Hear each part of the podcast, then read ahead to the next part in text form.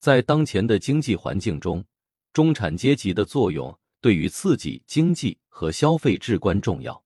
然而，现实情况是，许多中产阶级家庭因房地产市场的波动而被业套牢，他们的财富大部分被房产所绑定，流动性受限。在这种情况下，股市成为了他们寻求经济回血的主要场所。但是，中产阶级。在股市的投资之路并不顺畅，他们在股票和基金市场上遭遇了连番挑战，尤其是由于频繁的 IPO、资本市场的圈钱行为以及企业的不断融资，中产阶级的投资往往遭受了双杀。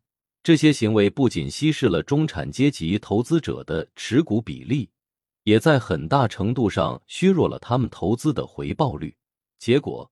这种市场动态加剧了财富分配的不均，大股东和资本市场的主要参与者通过这些操作获得了巨大的利益，他们的财富因此不断增加。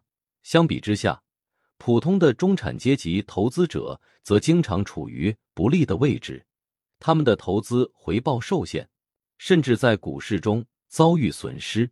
这种现象对于经济和社会的健康发展。是不利的。中产阶级通常被视为经济稳定和增长的支柱，他们的消费能力对于刺激内需至关重要。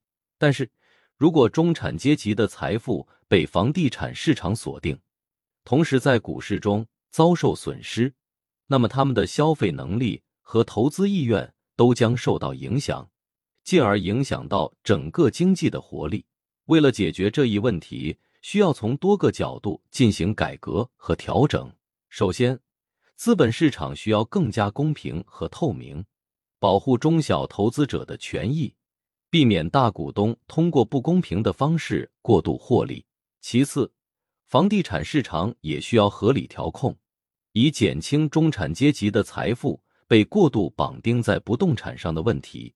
此外，政策制定者应考虑采取措施刺激经济。提振消费，比如减税、增加公共支出等，以缓解中产阶级的经济压力。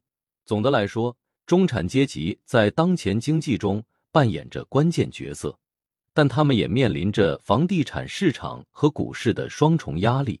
为了维持经济的健康和稳定发展，有必要采取综合措施，改善中产阶级的财务状况，激发他们的消费和投资活力。只有这样，才能促进经济的均衡增长，实现社会的长期繁荣。